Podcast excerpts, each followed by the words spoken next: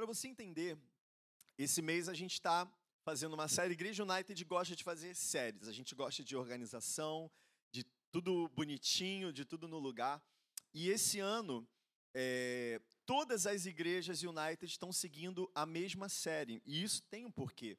É, esse ano nós vamos completar 10 anos de ministério. Né? Daqui a pouco está chegando 10 anos de Igreja United. Tijuca, nós somos a mais velha. Mas são 10 anos do ministério, né, de quando os apóstolos chegaram no Brasil, começaram esse ministério, e a gente crê que é um ano muito simbólico, pois nós estamos chegando numa estação de maturidade aonde o Senhor está nos preparando para mais. Amém? Os primeiros anos foram anos de aprendizado, foram anos de crescimento, foram anos onde as fundações estavam sendo estabelecidas, aonde a gente é, implantou muita coisa, fez, desfez, acertava, errava, ajustava, mas a gente crê que realmente esse ano o Senhor está nos preparando para ir para um, no, um novo nível de maturidade, de crescimento, de aceleração do, do que nós fazemos como igreja. Eu creio que vai ser uma aceleração é, da formação das nossas escolas, uma aceleração da plantação de igrejas. Eu lembro que no início a gente costumava plantar, nós nascemos já com essa veia missionária e desde o início, acho que desde o primeiro ano, a gente já começou a plantar igrejas. Né? Nós não esperamos se passarem muitos anos para nos tornarmos uma igreja muito grande. Por isso, a nossa igreja, né, que é a igreja sede, é a primeira igreja, continua por enquanto, né, desse tamanho até agora, porque desde o início a gente sempre enviou pessoas. Né? Mas a série que nós estamos nesse mês se chama Inimigos da Fé. E eu ia falar, amém? Amém não, misericórdia. A série desse mês se chama Inimigos da Fé, porque durante todo o ano é, nós, como igreja, estaremos falando tudo o que se tem para falar sobre a fé. Em janeiro, começamos com os fundamentos da fé. Se você não estava aqui em janeiro, não tem problema, está lá no Spotify, está no YouTube, no nosso canal do YouTube, você tem acesso a essas palavras é, é, e foi maravilhoso porque nós começamos estabelecendo o fundamento do que é fé, explicando o que é fé, como fé é gerada, da onde ela vem, para onde ela aponta. E esse mês nós vamos falar sobre aquilo que nos atrapalha a ter fé.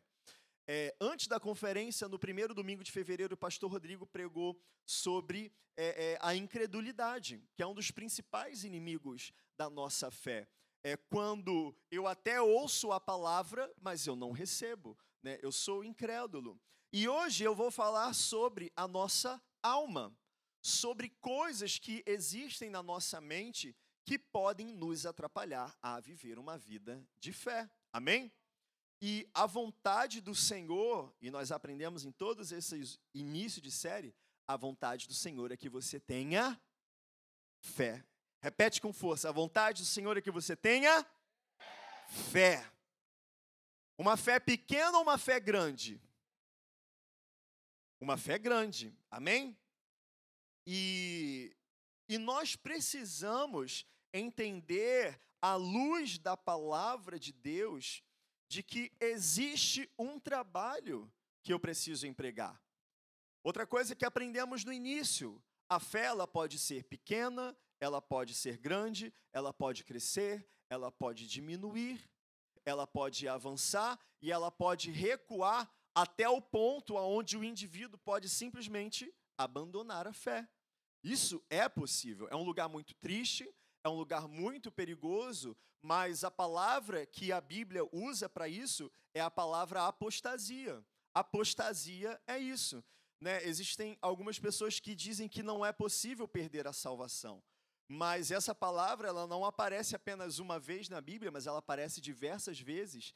E apostatar da fé é, é, literalmente é isso: é alguém que gradativamente vai se afastando da fé até chegar ao ponto de negar a fé. Alguém que nega a fé, ele perde né, a, sua, a sua salvação.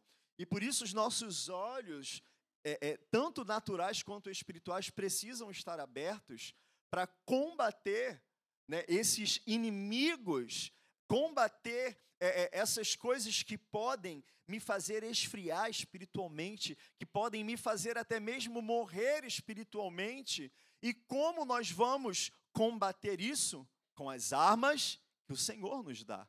Né? Por isso que tem essa imagem ali, tem a serpente, né? igual o diabo que fica ao nosso redor, bramando como leão, procurando que possa tragar, mas nós temos uma espada, amém? Espada da palavra de Deus e a espada da palavra de Deus, ela é avivada pelo Espírito. Amém? Efésios, capítulo 6, diz isso. Né? A armadura, eu não vou falar sobre isso hoje, mas se você quiser estudar depois, estuda em casa. Quais são as armas que Deus te dá? Efésios 6. Não é uma arma só, não, querida, é uma armadura completa. Em Cristo Jesus, armado da palavra e do poder do Espírito Santo, querido, você tem tudo que é necessário para viver uma vida de fé, amém? Uma fé que cresce, uma fé que progride, uma fé que gera resultado, amém? Então vamos lá.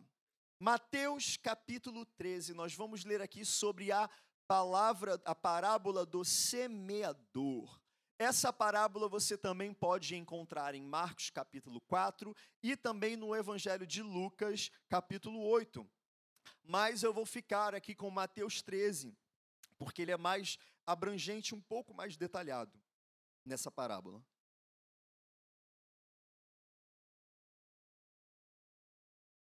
E diz assim, versículo 1: Mais tarde, naquele mesmo dia, Jesus saiu de casa e sentou-se à beira-mar.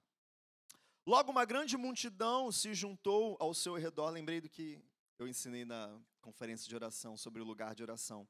Enfim, vai lá no Spotify, ouve essa palavra.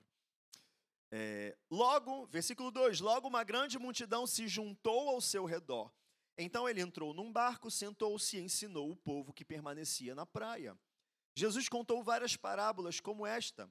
Um lavrador saiu a semear. Enquanto espalhava as sementes pelo campo, algumas caíram à beira do caminho e as aves vieram e as comeram. Outras sementes caíram em solo rochoso e, não havendo muita terra, germinaram rapidamente. Mas as plantas logo murcharam sobre o calor do sol e secaram, pois não tinha raízes profundas. Versículo 7. Outras sementes caíram entre espinhos que cresceram e sufocaram os brotos. Ainda outras caíram em solo fértil e produziram uma colheita, é, uma colheita 30, 60 e até 100 vezes maior que a quantidade semeada. Quem é capaz de ouvir, ouça com atenção. Jesus contou essa parábola e virou para trás e continuou a vida dele. E eu só lendo essa passagem, você entendeu o que dela?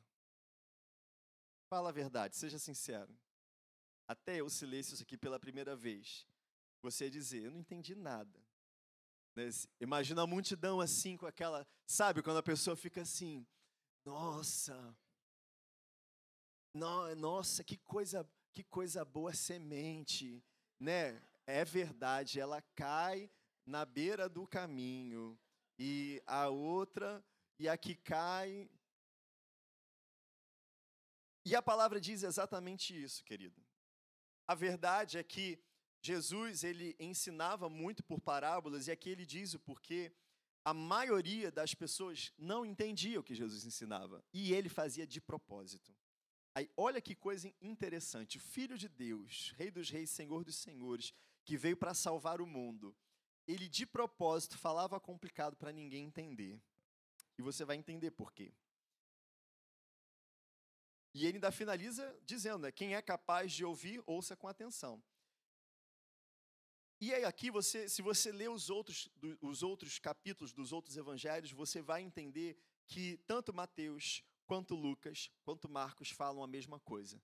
Que eles vão até Jesus e perguntam: Jesus, explica para a gente a parábola, porque a gente não entendeu nada. Então Mateus não entendeu, Marcos não entendeu, Lucas também não entendeu. E os discípulos, versículo 10, os discípulos vieram e lhe perguntaram: por que o Senhor usa parábolas quando fala ao povo? Ele respondeu: A vocês é permitido entender os segredos do reino dos céus, mas a outros não. Pois ao que tem, mais lhe será dado, e terá em grande quantia. Mais do que nada tem, até o que tem lhe será tirado. É por isso que uso parábolas. Eles olham, mas não veem, escutam, mas não ouvem nem entendem. Cumpre-se desse modo a profecia de Isaías que diz: Quando ouvirem o que digo, não entenderão. Quando virem o que faço, não compreenderão. Pois o coração, e agora você vai entender por quê. Pois o coração deste povo está endurecido, ouvem com dificuldade e têm os olhos fechados, de modo que seus olhos não veem e seus ouvidos não ouvem, e seu coração não entende, e não se voltam para mim, nem permitem que eu os cure. Então Jesus propositalmente falava em parábolas porque pelo poder do Espírito Santo, porque Jesus ele era cheio do Espírito Santo, né, quando no Jordão ele é batizado nas águas, o Espírito vem sobre ele, né, como uma pomba, e, e, e a partir dali ele começa a se mover no poder do Espírito Santo, e por isso a gente precisa ser batizado com o Espírito Santo para se mover nesse mesmo poder e mesma unção. Por isso Jesus ele discernia as multidões. O que, que é isso? Dom do Espírito dom de, de, dom de discernimento é, de Espírito, um dos nove dons do Espírito Santo que está disponível a todo crente que é batizado com o Espírito Santo. Amém? Então, Jesus ele discernia em seu espírito, é, é porque, enfim, vou tocar só mais um pouquinho nesse ponto. E você precisa entender isso. Jesus não realizava milagres porque ele era Deus aqui na terra.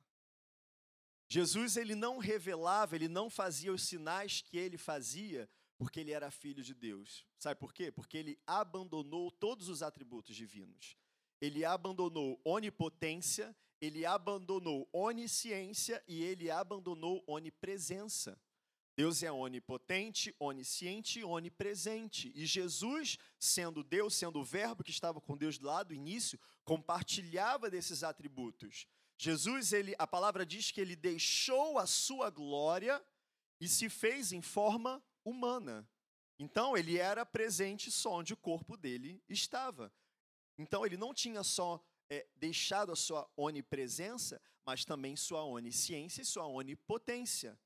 Jesus começa a realizar sinais e maravilhas depois que o Espírito Santo vem sobre ele forma, como um, um, uma pomba. Enfim, a questão da pomba não é importante, né? porque é só uma questão figurativa, mas era o Espírito Santo. Por isso, Jesus diz né, aos seus discípulos antes de ascender aos céus: fiquem em Jerusalém até serem revestidos do poder do alto, então vocês poderão ser minhas testemunhas, tanto na Judéia, Samaria e até os confins da terra. Por isso, em Marcos capítulo né, 16, ele diz: Em meu nome expulsarão demônios, né, curarão os enfermos. Se pegarem né, num animal peçonhento, ele, ele não lhes fará mal, realizarão sinais e maravilhas. Amém? Então, Jesus, sendo guiado pelo dom que o Espírito concedia a ele, discernia: essas pessoas estão aqui, mas o coração delas não está aqui. O coração deles é endurecido. Eles ouvem, e preste bem atenção nisso, você precisa não ser como esse povo, mas nessa noite ouvir com atenção o que eu estou dizendo para você. Amém? Você está aqui? Está viajando na maionese? Amém? Não, né? Dislexia está repreendido em nome de Jesus. Esse demônio que inventaram nos últimos 10 anos do TDAH está amarrado em nome de Jesus. Doença que não existia, agora dizem que existe. Amém? Mas vamos lá. Não se ofenda comigo, não, gente. Preste atenção aqui. Depois conversa comigo.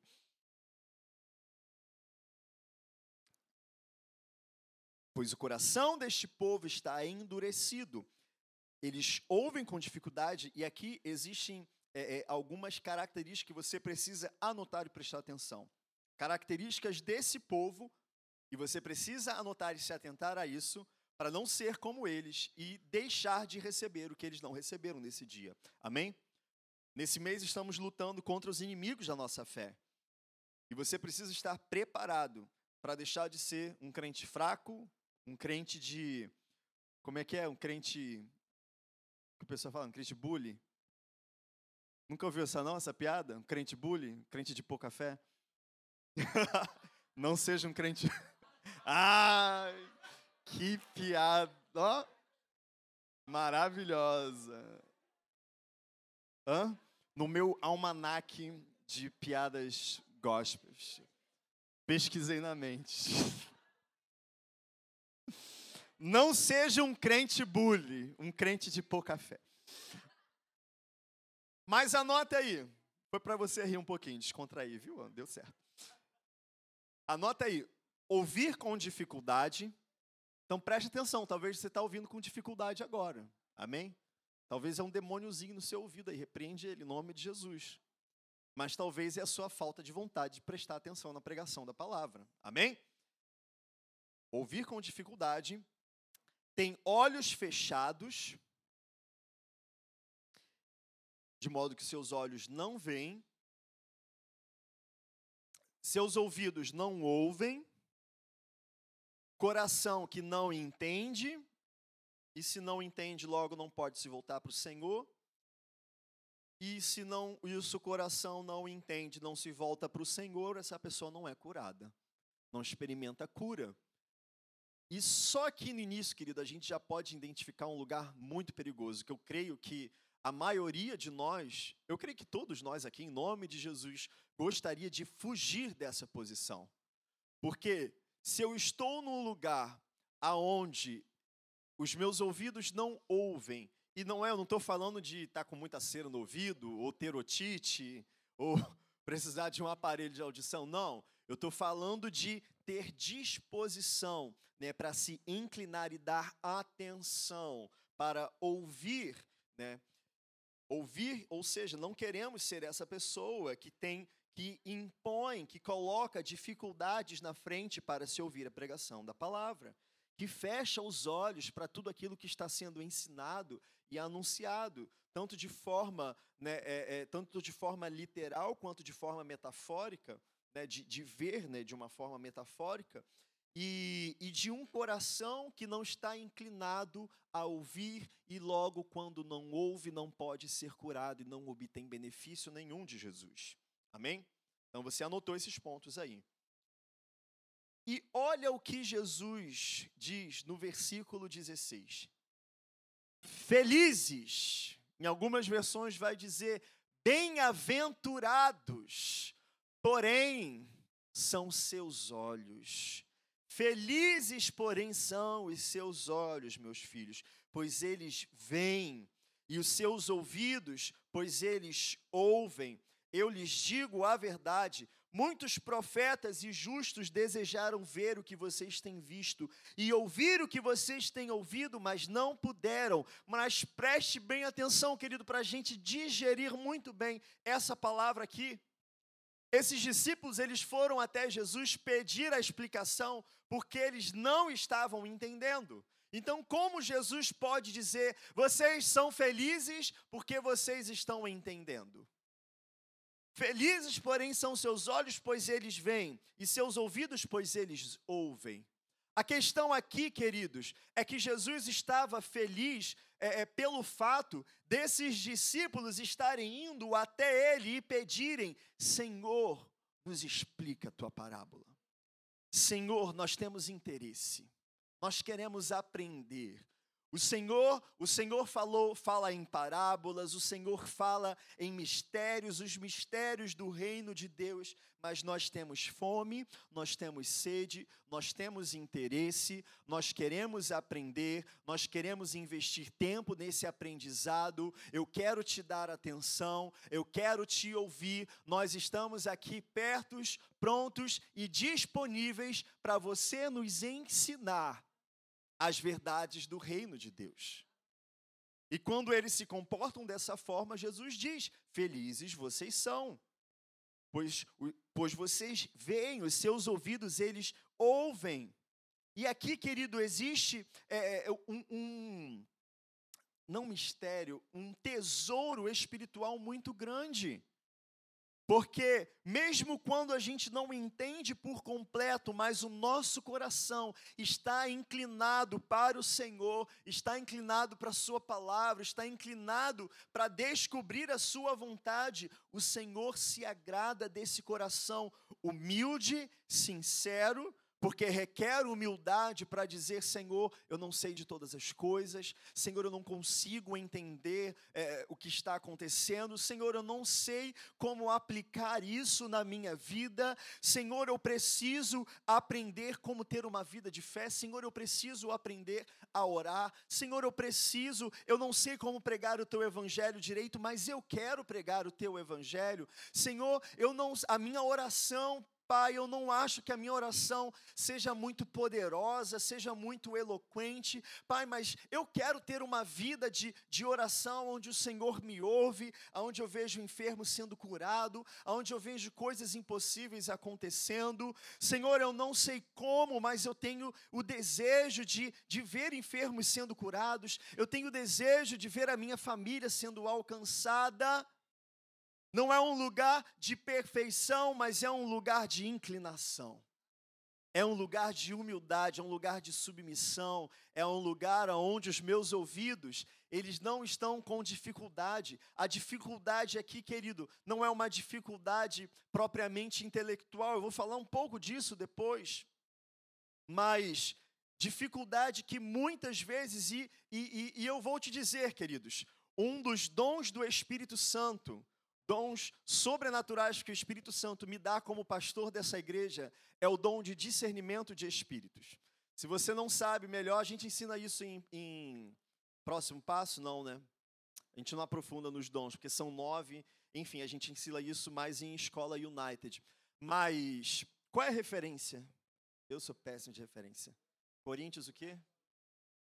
Primeira, 1 Coríntios 12 fala dos nove dons do Espírito. Quais são os nove dons do Espírito?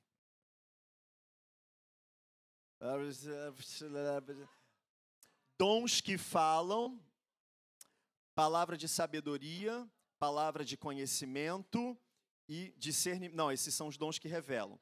Dons que revelam são os três primeiros dons. Palavra de sabedoria, que é ter acesso a uma porção do conhecimento de Deus sobre algo que vai acontecer no futuro.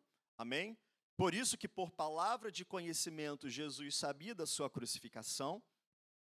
Por isso que por palavra de conhecimento, ai, não lembro agora, um outro exemplo. Você vê, por exemplo, João, ele tendo acesso à revelação de coisas que iam acontecer no futuro, mas é lógico que eram vários outros dons acontecendo ao mesmo tempo, junto com visão aberta, mas enfim, aí já é a parte mais avançada é muita coisa para ensinar, mas eu, eu só quero instigar aqui a sua curiosidade. Palavra de sabedoria, palavra de conhecimento é ter acesso a uma porção do conhecimento de Deus sobre algo que aconteceu no passado ou está acontecendo agora. Por isso que em alguns momentos Jesus, é, alguém, a palavra diz que alguém pensava uma coisa e Jesus repreendia o pensamento da pessoa. Isso é palavra de conhecimento. Eu já tive esse dom, querido. Eu já fui nesse dom.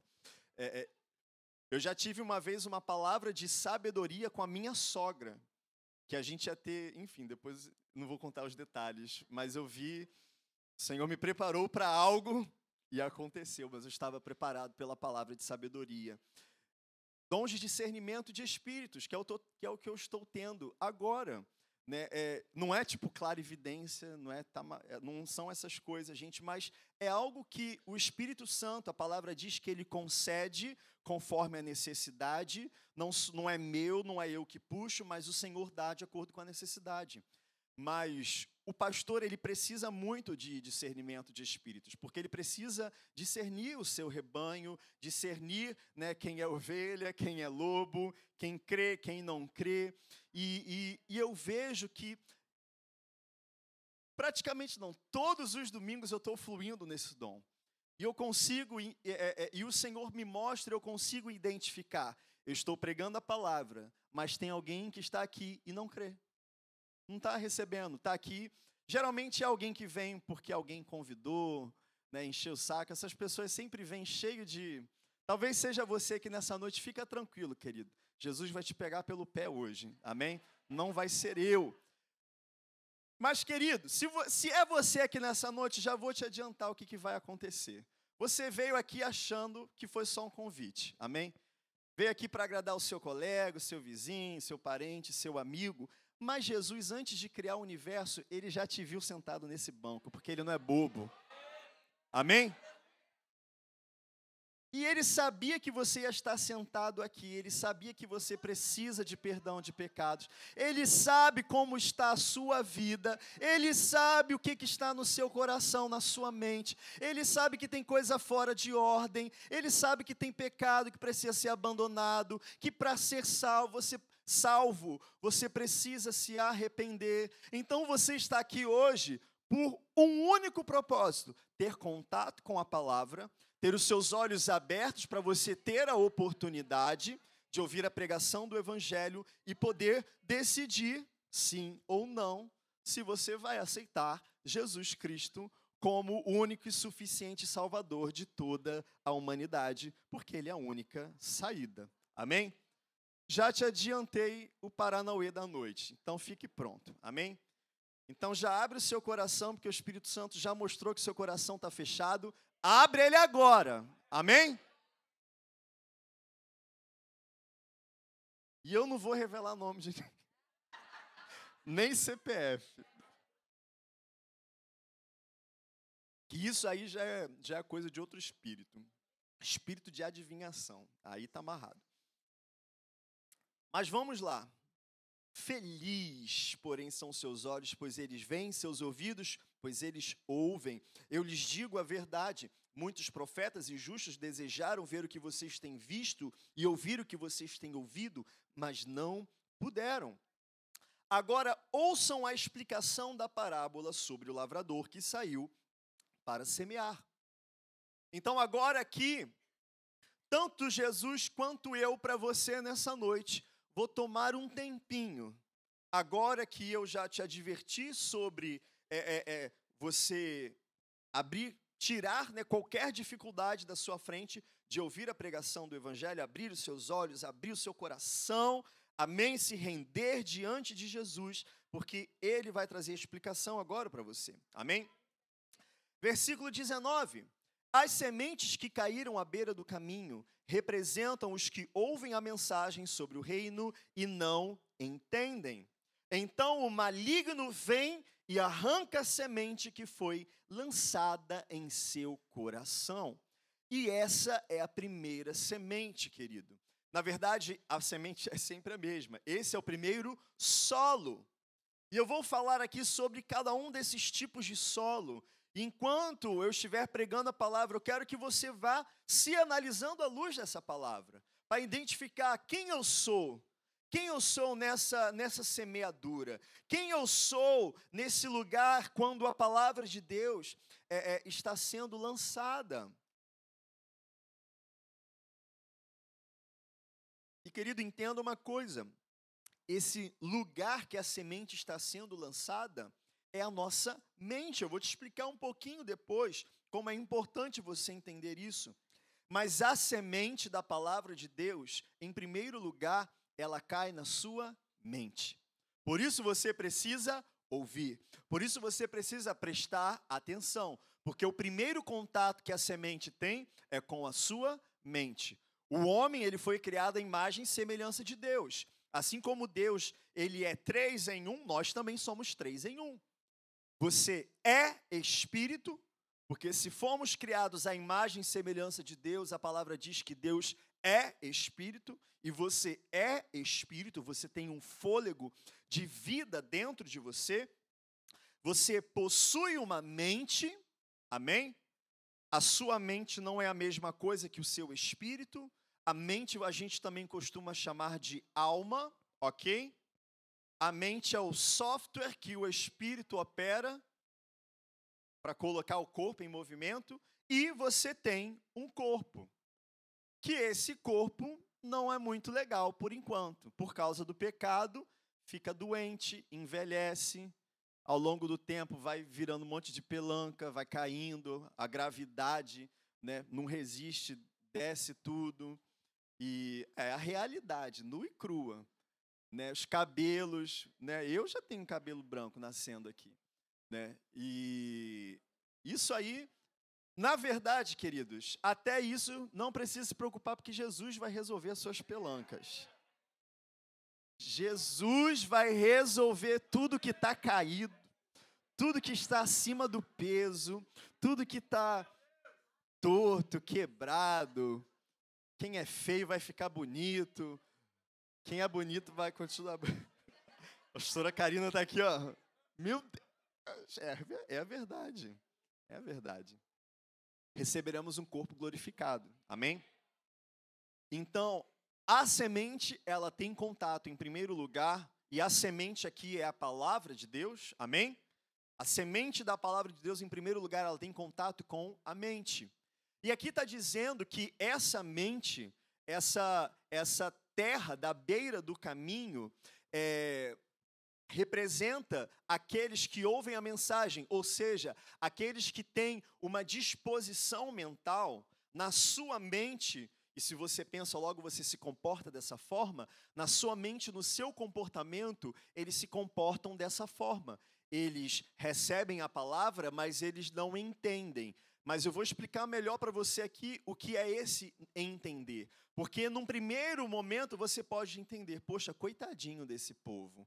Então são aquelas pessoas que ouvem a palavra, mas eles não entenderam. Então talvez signifique que será que se explicasse melhor para eles? Ou será, não, mas fala de novo para eles. Não é isso que a palavra está nos dizendo aqui. Eu vou te mostrar no original, no grego, o que, que realmente esse entender significa. São pessoas que têm esse tipo de comportamento e disposição mental, aonde a semente cai sobre eles, ou seja, a sua mente, através dos sentidos, através dos olhos e dos ouvidos, você está me vendo pregar, você está me ouvindo pregar, amém? Mas, de alguma forma, essa semente ela não é aceita, ela fica fora do solo, ela nem entra na mente. E o que, que acontece?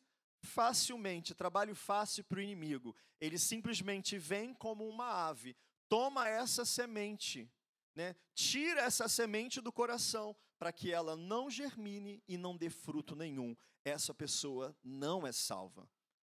Né? E isso quebra completamente a falsa doutrina, por exemplo, da salvação universal. Né? Eu lembro que eu era, eu não sou crente desde criança, mas eu tinha contatos esporádicos com, com a igreja. E eu lembro que na primeira série eu tinha uma amiga de escola que eu, não, eu tenho isso vivo na minha mente. Um dia a gente brigou, porque ela cismou que todo mundo ia ser salvo. E eu, muito provavelmente, eu devia ter ouvido isso em alguma escola bíblica que minha tia, por isso é importante trazer as suas crianças para a igreja. Eu, meu pai era afastado, minha mãe não era crente, mas alguém me levou para a igreja e um dia eu aprendi que precisava ser salvo.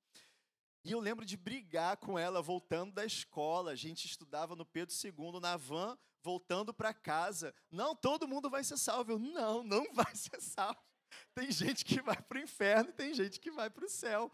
Né? Eu não sei quantos anos eu tinha, na primeira série. E, e isso, é, é, isso é verdade, queridos. E existem pessoas que, por N motivos, não se dispõem a sequer permitir que a palavra entre em suas mentes. Tem contato, a palavra é lançada, mas eles não aceitam, rejeitam ou endurecem o seu, o seu coração. E o inimigo, nesse tipo de solo, ele tem autoridade, porque a palavra não entrou, porque a palavra não teve operação, para gerar salvação nessa vida, o inimigo ele tem autoridade para ir até essa pessoa e fazer o que for necessário para garantir que essa semente não germine, não fique lá, seja removida e que essa semente não volte a cair lá. A palavra vai dizer, eu acho que está em 2 Coríntios, no capítulo 4, no versículo 4, diz: nos quais o Deus deste século cegou o entendimento dos incrédulos, para que não lhes resplandeça a luz do evangelho da, da glória de Cristo. O Deus desse século, que é Satanás, ele trabalha incansavelmente para aqueles que estão na incredulidade, para aqueles que não foram salvos, eles continuem não sendo salvos. Eles continuem na perdição, eles continuem escravos do pecado, eles continuem até que eles morram, até que os séculos se concluam e eles passem a eternidade junto com ele no inferno. Companhia para ele no inferno. E, e isso é muito sério, isso é muito triste, isso é muito forte, e eu oro em nome de Jesus para que todos os olhos espirituais aqui nesse lugar sejam abertos, para que aonde essa mensagem chegue, chegue também liberdade, chegue revelação. Querido, em nome de Jesus, que a palavra de Deus ela entre como uma espada no seu coração e na sua mente, que você permita ela operar, ela trabalhar a terra da sua mente e abrir o caminho para que a semente entre e ela gere vida. Amém? No original, no grego, essa palavra entendem, coloca para mim, por favor, para me ajudar aqui o versículo é, a mensagem sobre o reino representa os que ouvem a mensagem sobre o reino e não entendem. Mas não é simplesmente não entendem. Mas aqui significa, preste bem atenção. A palavra, eu não sei ler, enfim, não sou fluente em grego koiné antigo. Tá? Então, eu vou, eu vou trazer aqui o significado para você, né, que, que a gente encontra aqui no, na concordância Strong. É, essa palavra é, que aqui é traduzida como entender, na, na verdade significa trazer junto, né? É, corretamente juntar, ou seja, unir fatos, ideias em um todo abrangente, né? realizar um intertravamento, fazer uma sintetização das informações. Significa chegar a um resumo um entendimento final, completo com aplicações para a vida. Estou indo um pouco rápido, porque tem muita coisa aqui. Eu vou ler de novo do, início para você a explicação. Não é apenas entender, mas é se dar ao trabalho de trazer para perto de você.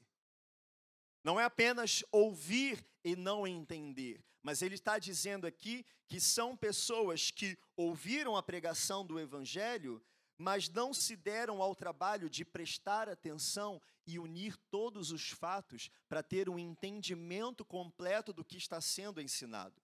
Não se deram ao trabalho de prestar atenção e entender a mensagem que está sendo pregada do início, do meio ao fim, porque é algo importante.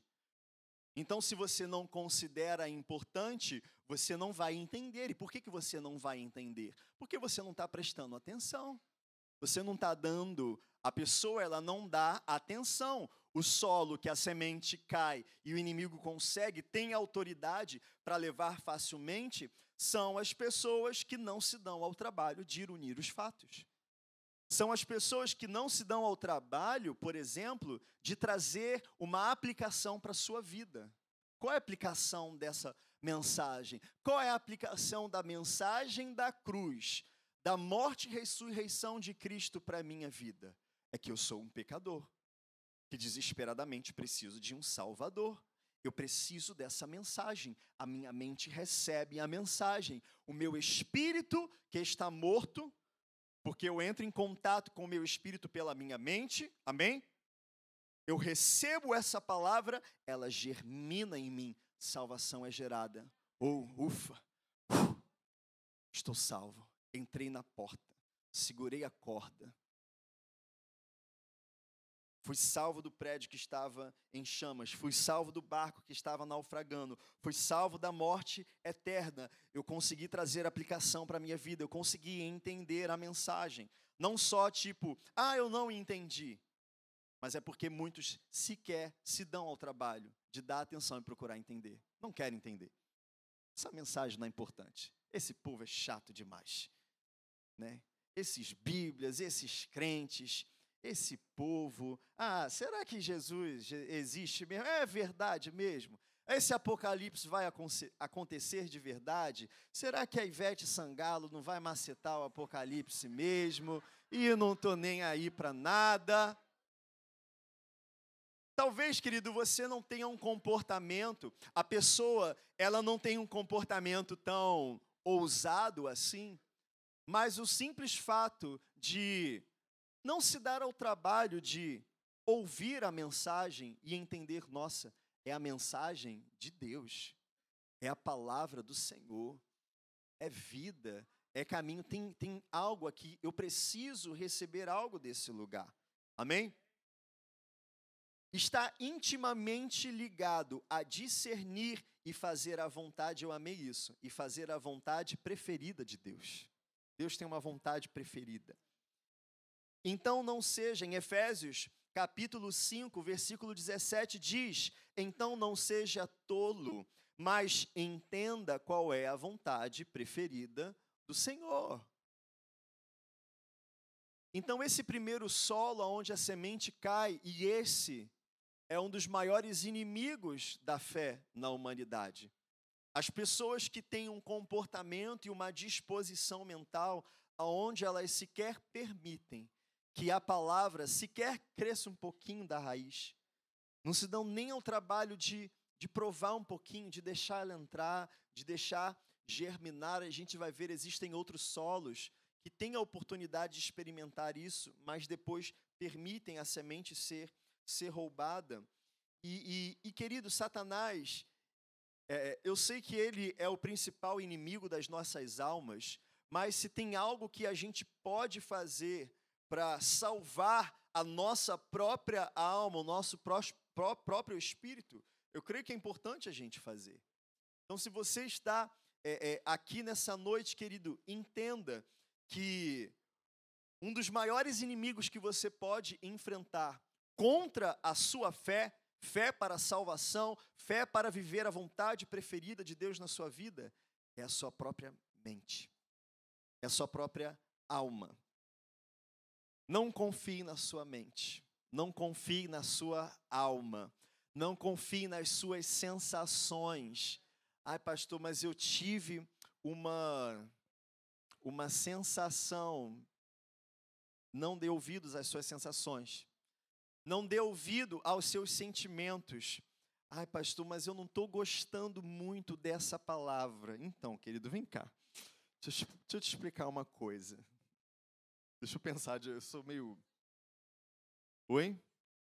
Não, eu tinha pensado algo mais duro. Mas eu creio que é mais importante você dar atenção à vontade preferida de Deus do que dar vontade aos seus gostos pessoais, ao seu conforto.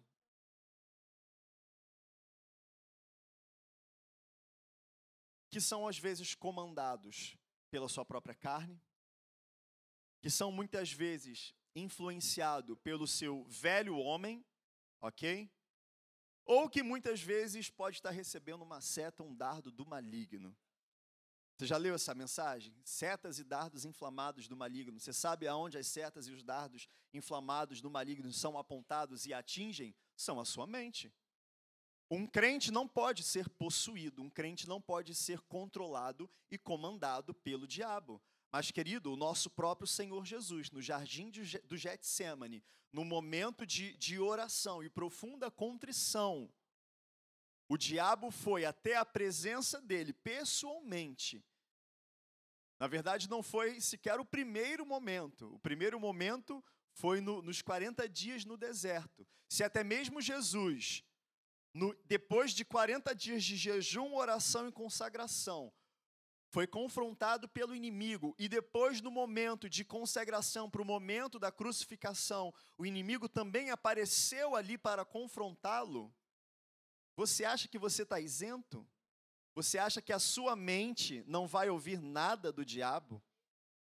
Você acha que, que existe algo que vai é, é, é, é te, como eu posso dizer, te isentar disso. Te isentar disso seria, sabe o que, querido? Te isentar de responsabilidade.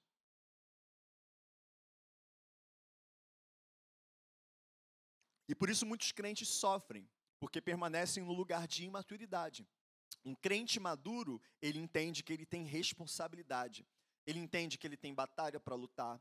Ele entende que ele precisa perseverar. Ele entende que ele precisa ser fiel. Ele entende que ele precisa negar a carne. Ele entende que ele precisa negar aos padrões do mundo e se manter fiel à palavra de Deus. Ele entende que ele precisa se submeter a Deus, à vontade de Deus. Ele entende que ele precisa resistir ao diabo. Amém? E E esse é um lugar que nós precisamos evitar. Isso nos diz. É, é, é, e qual é a aplicação que isso tem para mim, que já sou crente? Porque eu estou falando da terra que, que rejeita e, e sequer é, é, pode desfrutar da salvação.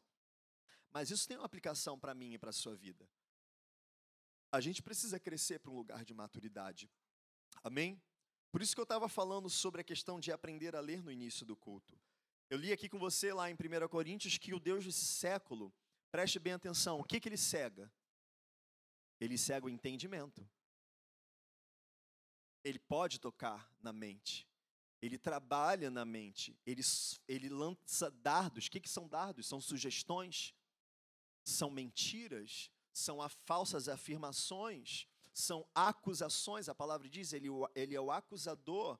Então, nós precisamos entender que eu preciso assumir uma postura de maturidade, de responsabilidade, porque a vontade do inimigo, não de Deus, a vontade do inimigo é que eu seja ignorante a respeito desses assuntos. A vontade do inimigo é que haja ignorância. E, e, e eu vou dar um exemplo aqui para você como o inimigo ele trabalha em todas as esferas de influência tanto espirituais quanto naturais. No início do culto, eu falei para você que com a reforma protestante veio a questão da universalização da alfabetização de todas as pessoas, né, para que todos pudessem ter acesso à Bíblia. Né? E glória a Deus, né? cinco séculos se passaram e a gente vê hoje uma. É, é, com certeza, se você pegar a porcentagem de pessoas alfabetizadas hoje e a porcentagem né, proporcional, né, lógico, à população, da, de 500 anos atrás, nós multiplicamos, eu tenho certeza, muito mais do que mil por cento né, de crescimento de pessoas com acesso à alfabetização. E com isso, elas podem, por exemplo, ler a palavra de Deus.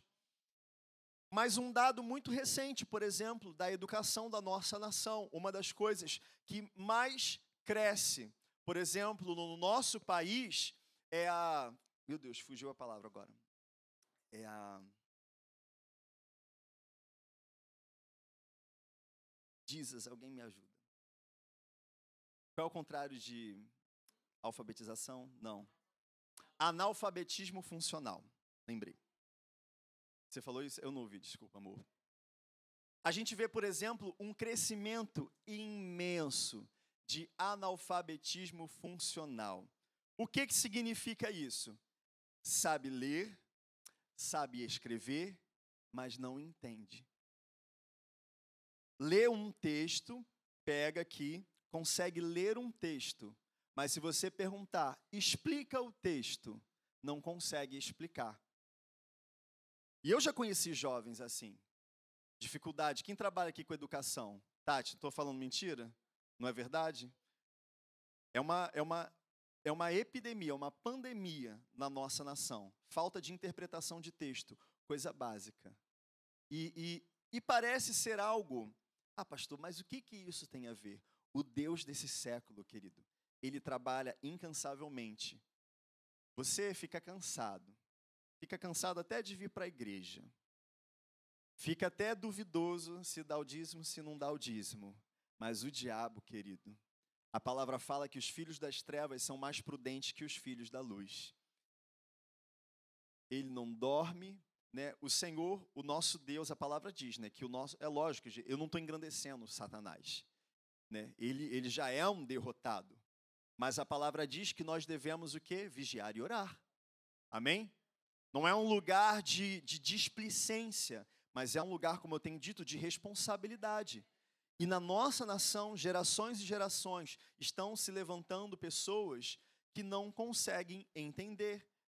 Não conseguem, por exemplo, pegar o livro de Mateus e sequer entender a explicação da parábola que está sendo ensinada aqui. O Deus desse século, ele trabalha para que o entendimento das pessoas sejam cegados, seja de forma espiritual, porque entenda, querido, é um trabalho na mente. Então é um trabalho natural.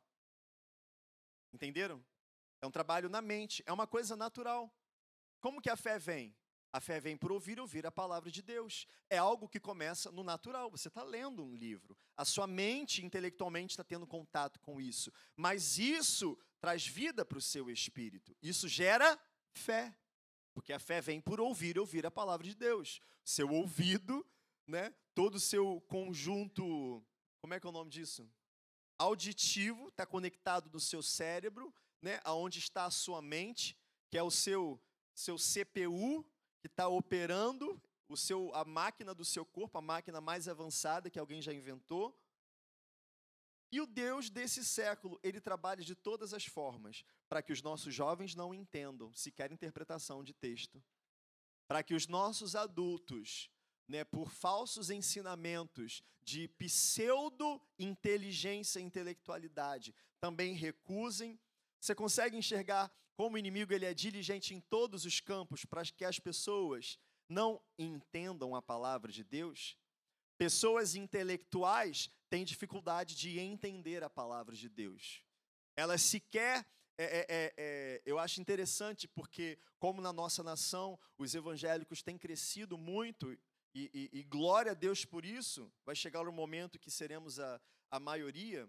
Então a gente vê BBC, a gente vê os canais de comunicação fazendo reportagens como tipo análises antropológicas nossas. Não, porque eles são assim, porque eles leem a Bíblia deles, e na Bíblia deles está escrito, né, acho que era a BBC falando sobre Apocalipse, não era? Falando sobre escatologia, explicando o que, é arrebatamento. Né? Mas a forma que eles falam é muito interessante, pois, porque eles dizem, não, mas eles creem dessa forma porque na Bíblia deles está escrito isso, então, os intelectuais trabalhando junto com Deus desse século, cegando o entendimento dos pseudo-inteligentes para que eles sejam impossibilitados de crer na palavra de Deus. Mas do outro lado do fronte, também trabalhando para o crescimento da ignorância, da falta de interpretação de texto da nossa nação, para que tanto de um lado quanto de outro todos se tornem ignorantes em relação à palavra de Deus. E aí o discernimento de espírito mostra para mim que você está pensando, pastor, o que, que eu tenho a ver com isso? Você tem tudo a ver com isso, querido. Porque se você não se conecta com essa palavra, muito provavelmente você está sendo influenciado ou por um lado ou pelo outro. Ou se achando inteligente demais, ou está num lugar de, de ignorância. E e eu nem, enfim, eu não ia nem ia aprofundar tanto aqui nisso, mas e talvez acho que eu só vou ficar aqui, na outra semana eu falo sobre os outros solos, mas é necessário, querido, um despertar. Um despertar espiritual, com certeza, mas um despertar intelectual também. Chegou um momento aonde nós não podemos mais aceitar intelectualmente sermos cerceados, sermos calados. Igreja, fica quieta, cala sua boca quando o assunto é ensino. Vocês fiquem quietos, vocês não têm moral, vocês não têm autoridade, vocês ensinam coisas espirituais. O entendimento pertence ao Deus desse mundo. Entende o que eu estou falando?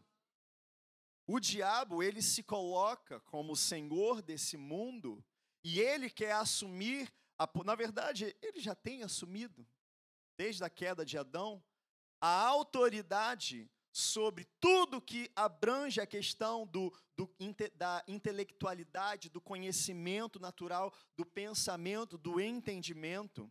Isso é muito importante, a gente sempre fala muito da palavra e do Espírito. Mas, queridos, chegou o um momento onde é necessário um despertar intelectual na igreja. Igreja não é lugar de ignorância. Igreja não é um lugar de aonde não esses assuntos não se falam. Querido, você lê e você consegue ler e escrever e estudar hoje, porque alguém um dia disse: uma igreja, uma escola, para que o ensino fosse universal.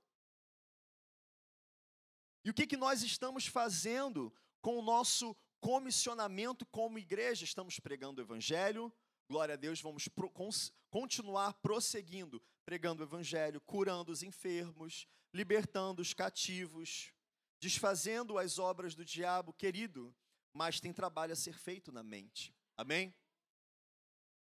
Igreja não é lugar de, de ignorância e, e, também não podemos mais aceitar essa, esse ataque, essa acuação aonde é, é, é, não nesses assuntos não tocamos.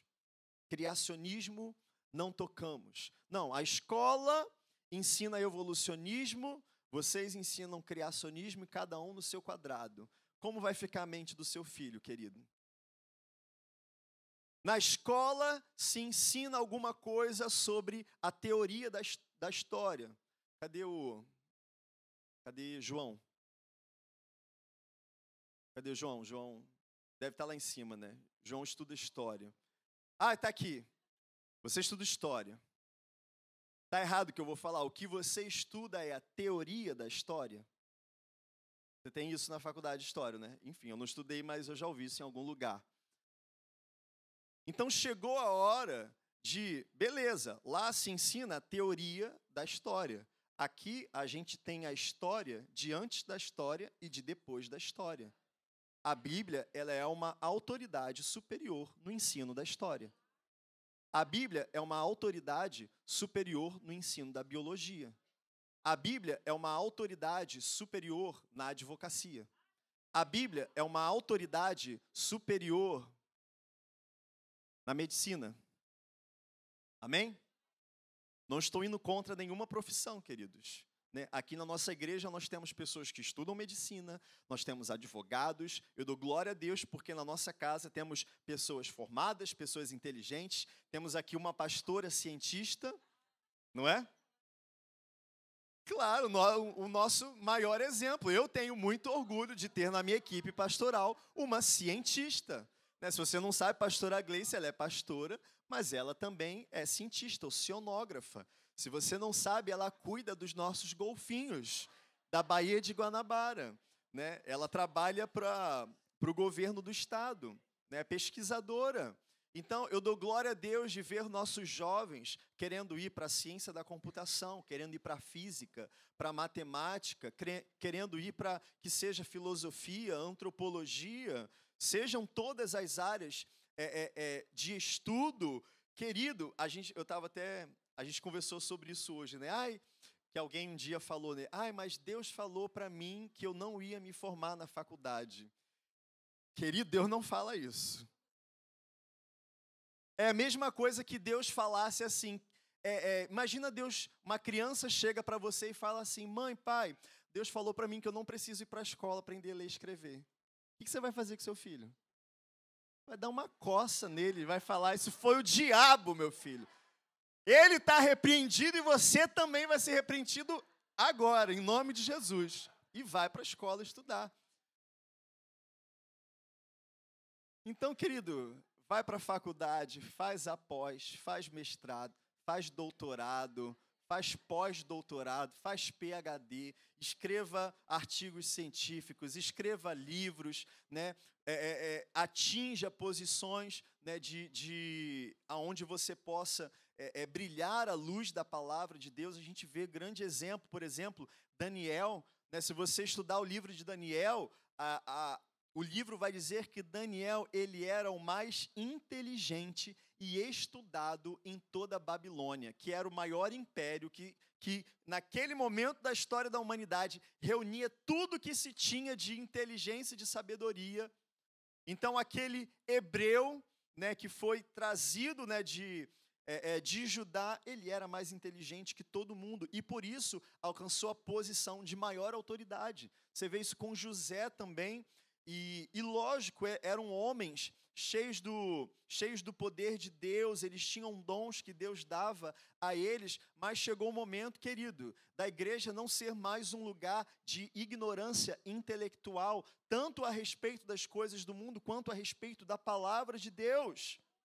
E muitas vezes, como eu disse no início, eu fico, ai meu Deus, eu não consigo avançar nesse assunto, eu não sei se as pessoas vão entender ou seja, o que, que eu estou dizendo? Eu não sei se as pessoas vão ter vontade, disposição de parar para prestar atenção no que o pastor está falando, porque ele está falando de grego, porque ele está falando de coisas mais avançadas e mais profundas, e elas só querem ouvir: Deus te abençoe, você vai prosperar, vem cá, seja curado, cai no chão, né, dá uma cambalhota.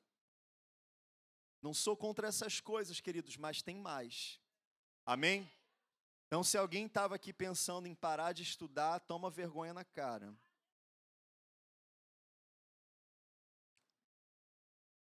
Mas também precisamos entender, como a palavra diz, o Senhor nos coloca como cabeça, não como cauda.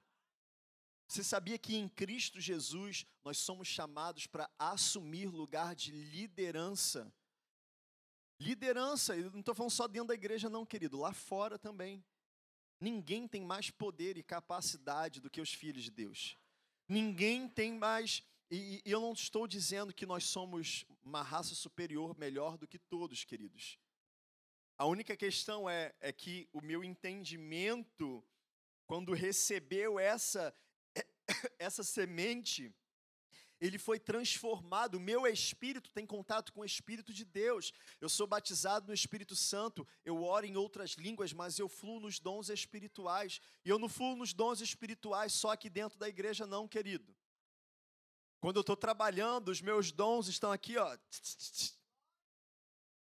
Os meus não, os que o Espírito me dá. Quando eu estou lá fora, quando eu estou estudando, quando eu estou é, é, é, no shopping, quando eu estou no supermercado, quando eu estou na universidade, quando eu estou nas empresas, nas corporações, nos hospitais. Eu estou lá, mas eu não estou sozinho, estou eu, o Pai, o Filho, o Espírito Santo, a palavra, o poder de Deus, uma mente esclarecida, um espírito cheio de fogo, uma mente cheia da palavra, avivada pelo poder do Espírito Santo, na minha boca sempre uma espada preparada para pregar o Evangelho e precisamos avançar nesse lugar de entendimento, queridos, porque isso nos priva de crescer é, é em unidade como igreja e.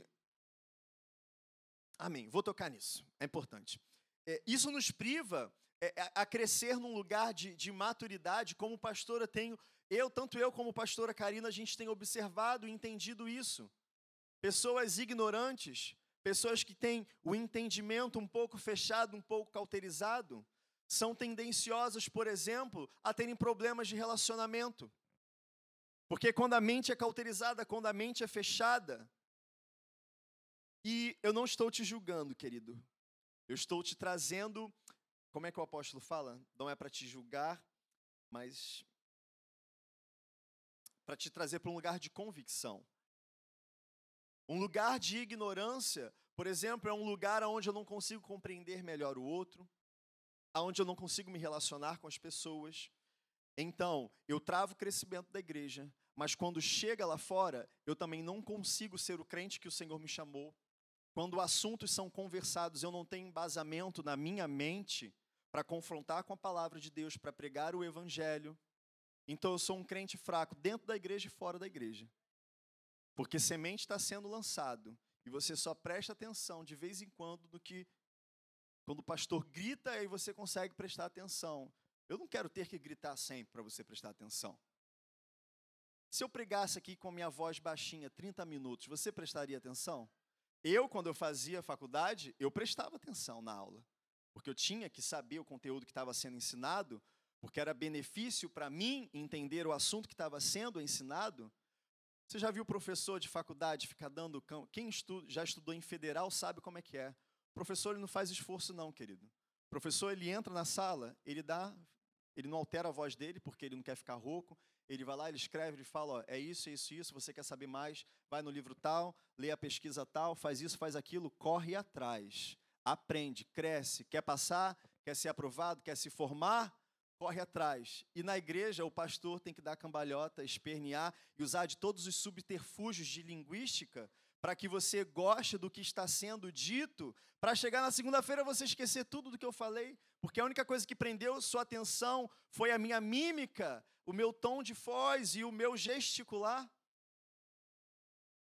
Quantas vezes no meu lá no meu início de conversão eu ia para os meus, eu era batista tradicional, né, onde os diáconos, eu tinha um tio que era diácono, que tinha um bigodão assim, usava terno e gravata e dizia ordem e decência no culto.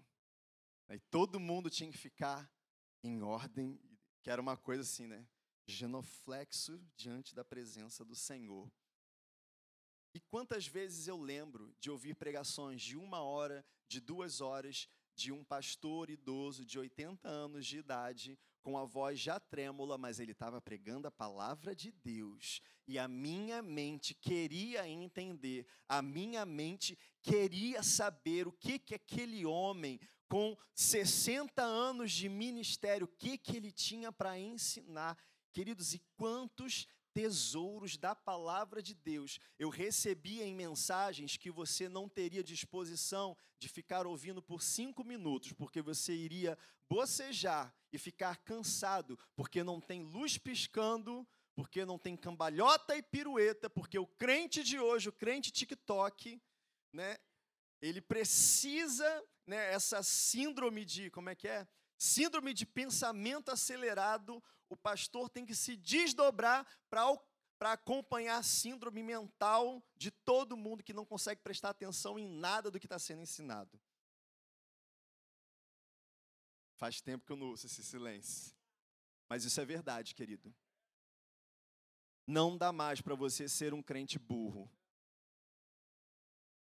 Burro em relação à palavra, desculpe a palavra dura, mas você precisa você não sofre perseguição. Você está um pouquinho incomodadinho porque não tem ar-condicionado, mas a cadeira é muito confortável, é mais confortável que a maioria das igrejas. Tem igreja que nem cadeira tem. Tem teto, tem igreja que é debaixo de árvore, de caverna. Ninguém aqui está com correndo risco de vida. Você está na segunda maior capital, da maior, do, maior de uma das maiores economias do mundo. A gente reclama tanto do nosso país, mas o nosso país está sempre entre as dez, dez maiores economias do mundo. Você é rico, querido. Você sabia disso? Em relação aos 9 bilhões de pessoas do mundo, você é rico. Ah, pastor, eu não sou rico. Querido, você come, você vai no mercado, você pega lá cinco reais, compra uma penca de banana, você é rico. Para mim, você é rico. Então chegou o momento de não sermos mais ignorantes. Chega de ignorância dentro da igreja e fora da igreja. A ignorância, o, o, o pensamento é, é, que não se inclina a entender os mistérios, as parábolas, as sabedorias que a palavra de Deus tem para me ensinar, queridos. Chegou a hora de você se inclinar, não é mais eu me esforçando para você entender, mas é você se esforçando para entender o que eu estou falando. Igreja não é serviço, igreja não é fast food, isso aqui não é um auditório e você não pagou ingresso para entrar. E eu não trabalho para você. Deveria ser ao contrário, querido. Deveria ser muito contrário. Como diz, como Paulo fala a respeito dos, dos macedônios, eram pessoas pobres e humildes que tinham falta, mas insistiam para contribuir. Ou como os bereanos que ouviam a palavra de Deus e iam até a palavra para se certificar que era isso mesmo. Qual o seu interesse? Querido, se você não demonstra interesse pela palavra de Deus, muito provavelmente o Deus dessa era está cegando seu entendimento. Amém? Vivemos um tempo de entretenimento massivo. Entretenimento é, é, é massivo. É, nem mais cinema existe. Você sabia disso? Que não existe mais cinema? Aquele lugar se chama cinema, mas você não vai assistir cinema, você vai assistir entretenimento. É um modelo, é receita. E a igreja, e a igreja tem se inclinado, tem é, é, é, é desejado ser entretida, agradada, servida, enquanto ela foi chamada para sacrifício, para entrega, para devoção, para santidade, para consagração, para trabalho árduo, para morrer por Cristo, para viver por Ele, para pregar o Evangelho, para sair de um lugar de ignorância, tanto espiritual quanto intelectual, para dentro da igreja, trabalhar para a unidade do corpo e fora da igreja, estar afiado, com a língua afiada para em qualquer assunto, se você for um aluno numa escola de medicina, sua língua está afiada para pregar a palavra e dizer que Jesus cura. Não somos contra a ciência, queridos, eu amo ciência. Nos meus tempos livres de faculdade, eu ia para a biblioteca ler Scientific American. Amo ler sobre tudo, sobre física, sobre medicina, sobre biologia né, o pessoal fica brincando que eu, que eu pesquiso na minha, na minha própria mente agora. Deixa eu, eu pesquiso, eu fecho meu olho aqui, tem um Apple Vision aqui na minha mente. Eu amo ciência, eu amo ver tudo que ela descreve, porque tudo é uma descrição é, da glória de Deus e você está pronto para pegar qualquer assunto e pregar em qualquer lugar sobre qualquer assunto? Ou não qualquer assunto, talvez no seu assunto. Você é advogado. Querido, lê as cartas de Paulo, direito purinho. Você é da, das áreas é, é, médicas, nossa, lê o Evangelho de Lucas, o cara era médico. Tudo que ele fala ali é de uma perspectiva científica, né, das ciências médicas. Querido, chegou a hora de você levantar desse banco de forma literal, de forma metafórica também, porque tem muito trabalho a ser feito. Eu estava orando aqui antes no culto, falando sobre, é, é, sobre a evangelização da nação, e, e esse assunto, então, meu Deus, não tem nada de entretenimento nele, pastor. O que, que eu tenho a ver com a evangelização é, da nação. Querido, se você pensa que você não tem a ver com o trabalho da igreja e a evangelização do Brasil e de todas as outras nações, muito provavelmente significa que você não faz parte da igreja. Muito provavelmente significa que você vai arder com o diabo, de braços dados, abraçando o capeta, queimando no fogo eterno, onde vai haver choro e ranger de dentes. Eu sei que eu estou meio old school hoje, mas é necessário arrependimento. É necessário mudança de pensamento, é necessário mudança de paradigma. Eu trabalho muito como pastor, querido, e não é porque eu sou pastor dessa igreja. Eu sempre fui um crente que trabalhou muito. Eu sempre fui um crente que chorou pela igreja, eu sempre fui um crente que sonhou com a igreja. Eu sou um crente em Cristo Jesus que simplesmente está buscando fazer a vontade preferida de Deus. E você tem buscado que Deus faça a sua vontade preferida. Morra para si mesmo. Amém? Se converta se você não se converteu ainda. Pastor, mas eu já levantei a minha mão, vim aqui na frente. Ah, eu fui batizado talvez você não se converteu ainda, querido. Se o seu coração não bate junto com o coração de Deus, se o seu ouvido não ouve a voz de Deus, a sua boca não fala a palavra de Deus, o seu coração não tem fé pelas coisas sobrenaturais que o pastor prega e ensina, você faz parte de quê? E você vai para onde? Com Deus você não está. Tem muito tempo que eu não sou um pouco firme e incisivo, querido, mas eu tenho uma obra na minha frente. Eu não estou falando do prédio. Eu estava falando isso para os pastores e para a liderança hoje. O problema não é o prédio. Prédio, o Senhor levanta os recursos, querido. Ele não precisa do seu dinheiro. Não quer dar dinheiro? Não dê. Não faça parte. Deus não precisa. Ele consegue tirar de qualquer outro lugar. O problema não é levantar o prédio. O prédio a gente paga uma construtora, a construtora vai lá e levanta um prédio. O problema é quem vai estar dentro do prédio. O problema é o que, vai estar acontecendo dentro do prédio. O problema é quem vai estar levantando e liderando os novos ministérios. O problema é quem, quem vai para os hospitais evangelizar. Quem vai, quem vai ser aquele que vai se, se levantar para atuar na área de ensino da igreja? O problema é quem vai liderar as próximas gerações. O problema é quem vai levantar os próximos evangelistas, quem vai levantar os, o, N coisas que podem, acontecer, possibilidades que tem diante de nós, queridos. E eu não tenho mais tempo para entretenimento. Eu não tenho mais tempo, querido. Eu poderia muito bem pregar uma palavra hoje aqui, que você ia, eu ia lá para a porta e você ia me dar um abraço. Ai, pastor, que palavra maravilhosa, me abençoou muito, mas hoje você me pegou no dia errado. Amém? Ou no dia muito certo. Amém? Igreja, nós estamos indo para um lugar. Talvez você não veja ainda, mas eu já vejo. Eu vejo uma igreja forte. Eu vejo uma igreja madura. Eu vejo uma igreja próspera. Próspera, mas tão próspera que o diabo vai ter que levantar pessoas para falar mal da gente, dizer: olha lá como eles são prósperos. Uma igreja cheia de unção, cheia de poder. Uma igreja que alcança, que constrói, que empodera, que faz o trabalho de igreja, que cumpre a missão de Cristo, que evangeliza a nação, que evangeliza o mundo.